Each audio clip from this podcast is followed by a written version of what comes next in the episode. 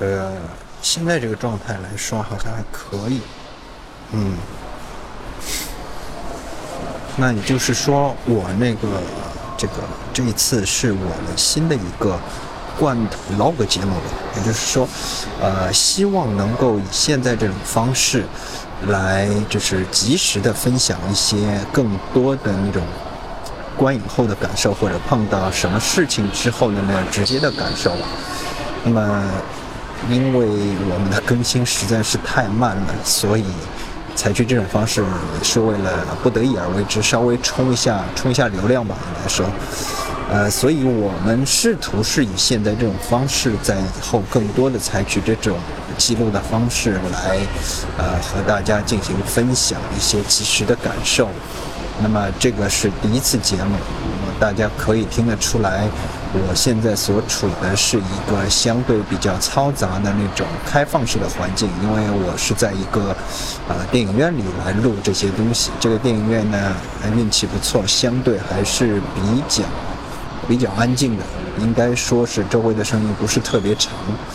呃，这个电影院呢，它也那个是一个新开的电影院，就是在这个。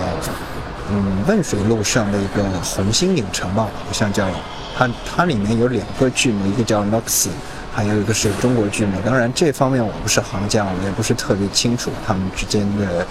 呃有什么样的区别，或者区别是不是特别明显，或者这两种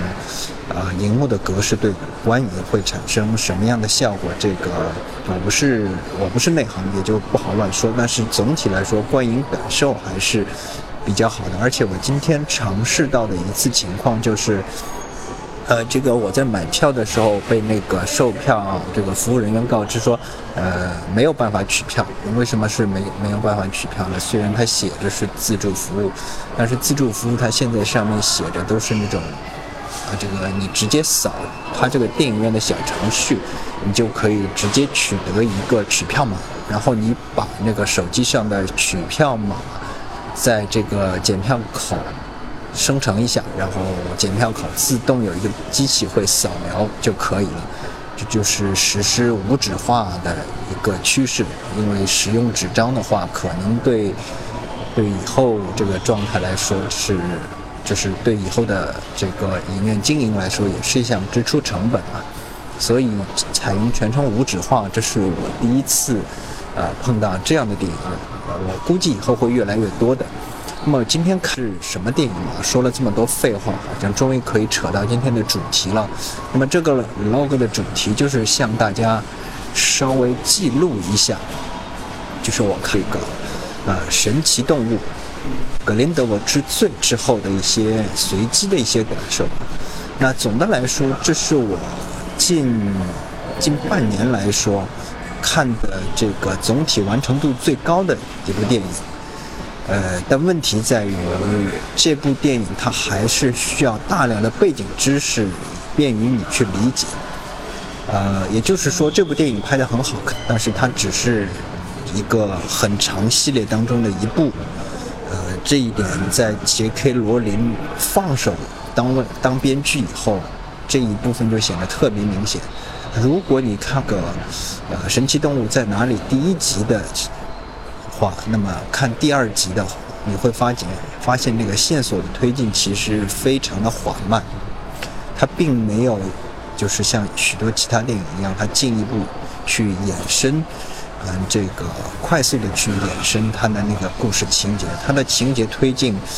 是有它自己的内在节奏的，也就是说，总的来说就是。第二部它并没有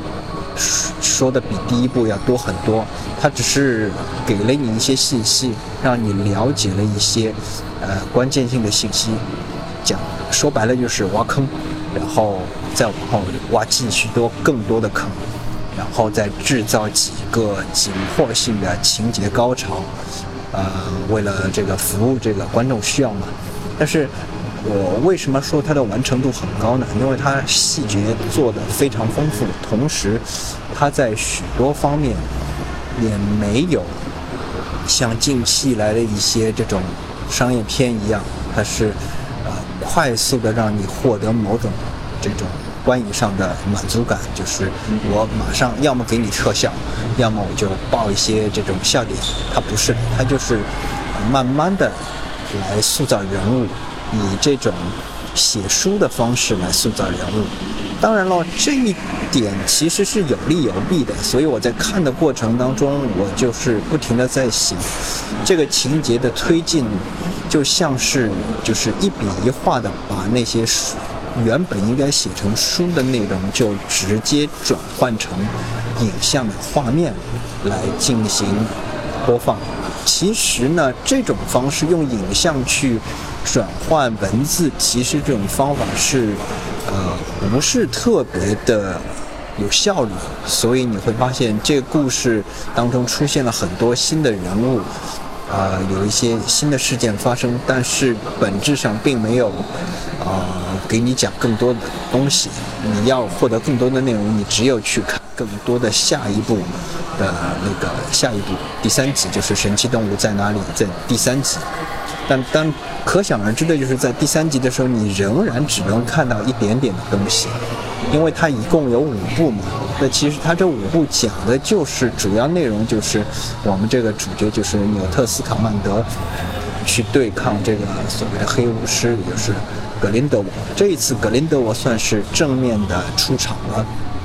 呃，由那个约翰尼德普来演，因为你会发现那个。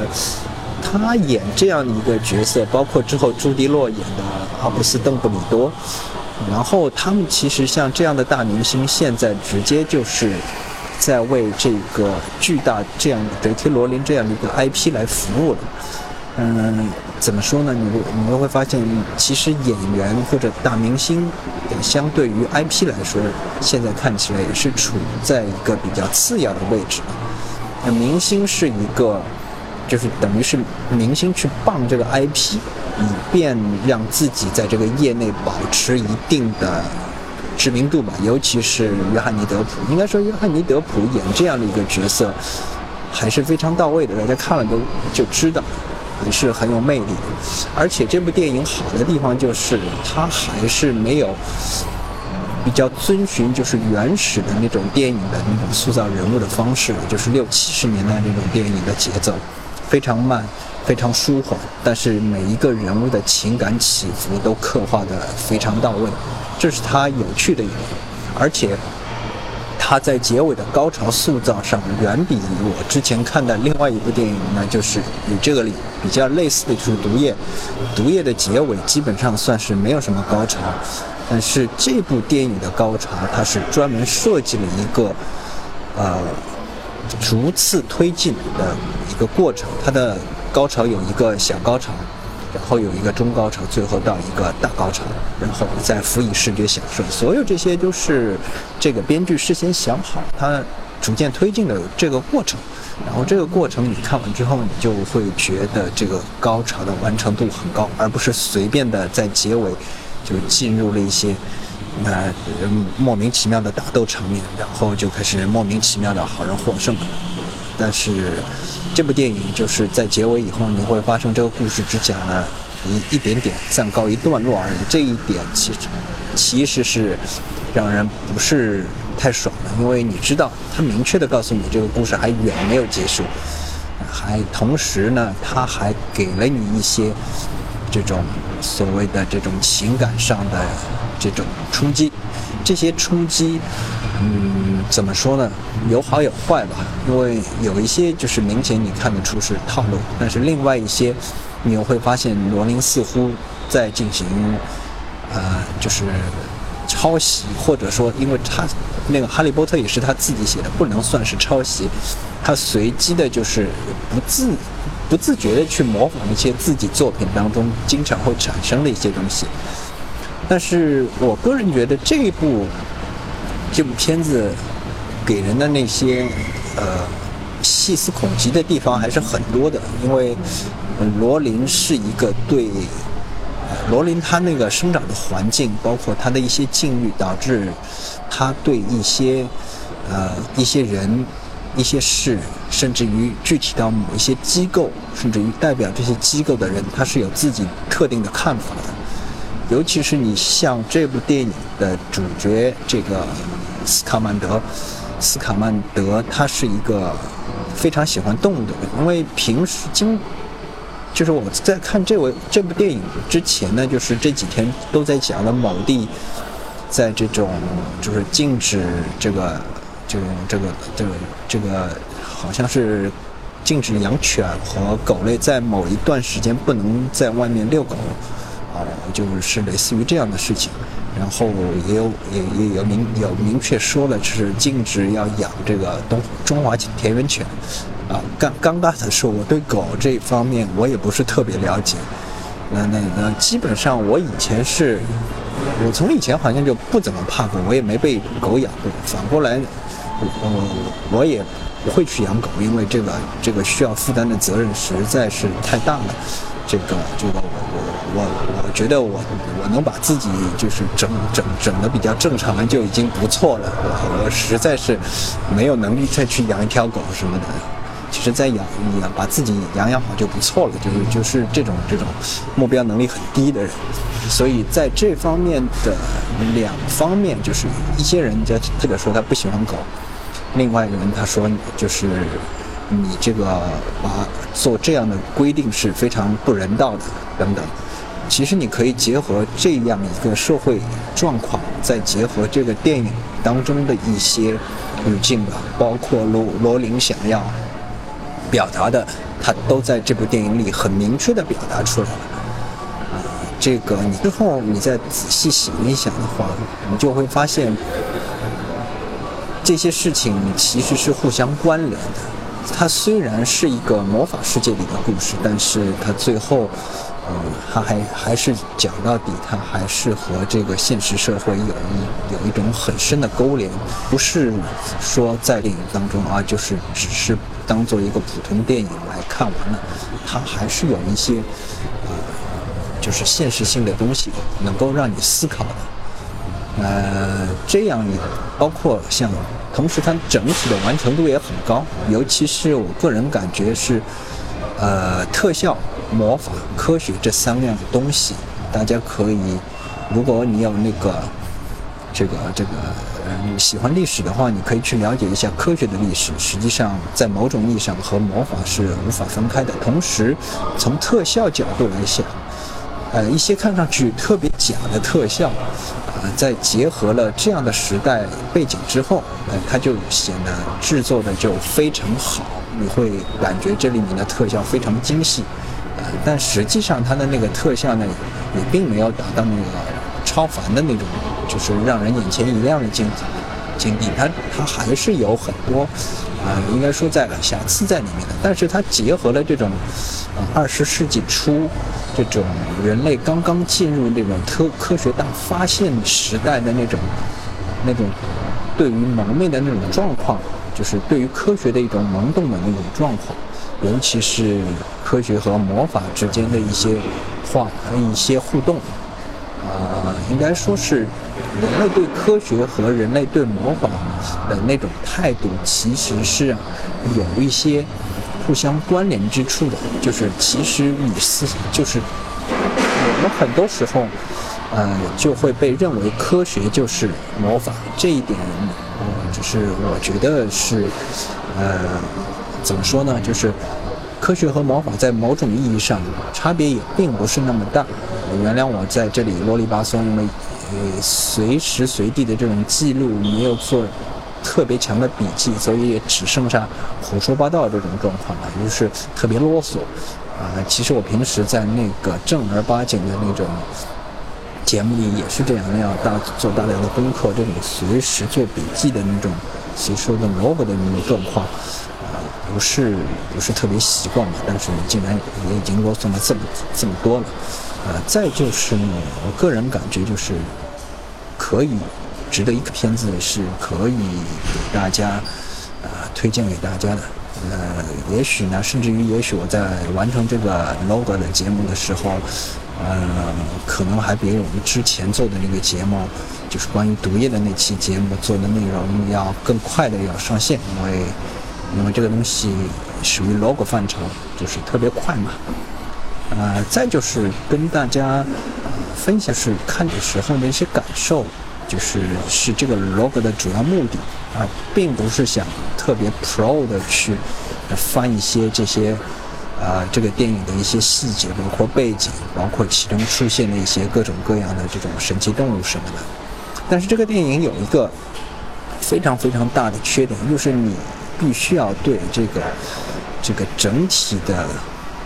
就是罗琳所创造的那个魔法世界，也就是哈利波特同一世界观体系当中的一些细节特别熟悉。那你看这个电影，你会得到很多很多的快乐和惊喜，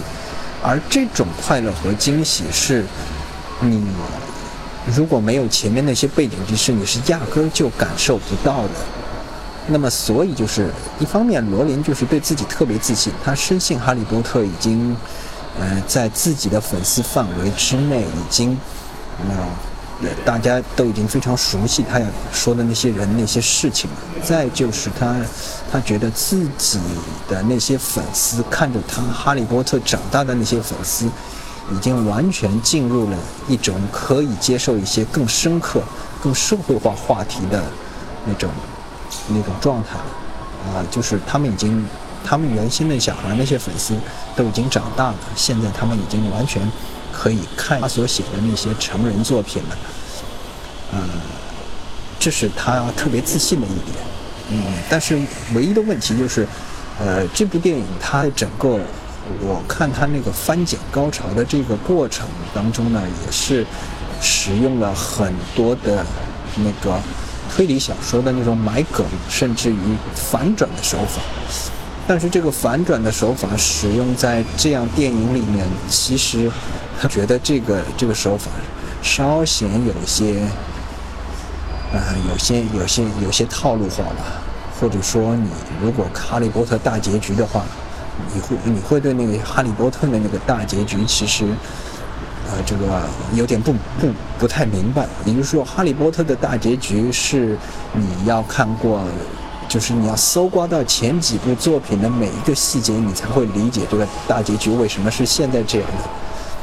同时，也是这部电影的这个大结局在在这个逐渐推进的高潮当中。因为我对那个书不是特别熟，但是我知道一些呃主要人物。你你不知道主，但是有一些更小的细节就不完全能够注意注意到嘛。然后就是这部电影就是。你你可能根本就不知道这个电影到底最后在这个所谓展现出的高潮讲的是什么，包括它里面所提到那些人物对你来说是不是有一些嗯特别深刻的内容，或者说就是你理解不了这些小细节的话，你就不会呃有更深的感触，呃这一点是挺挺糟糕的，但是。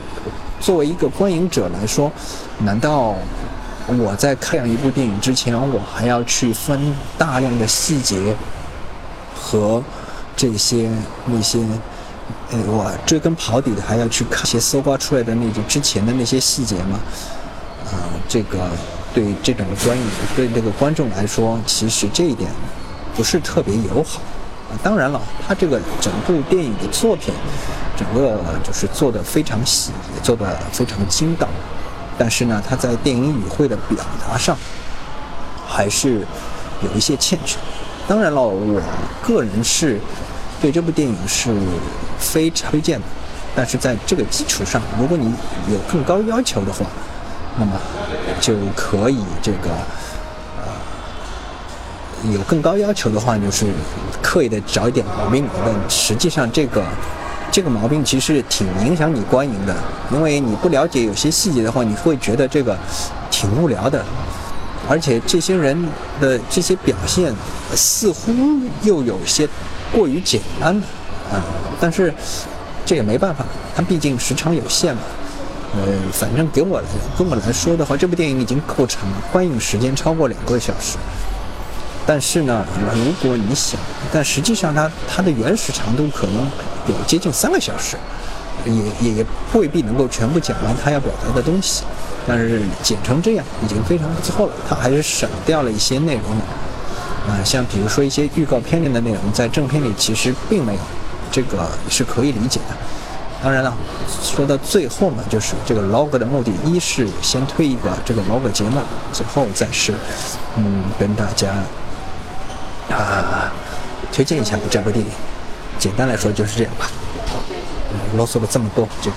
就暂时到此为止吧。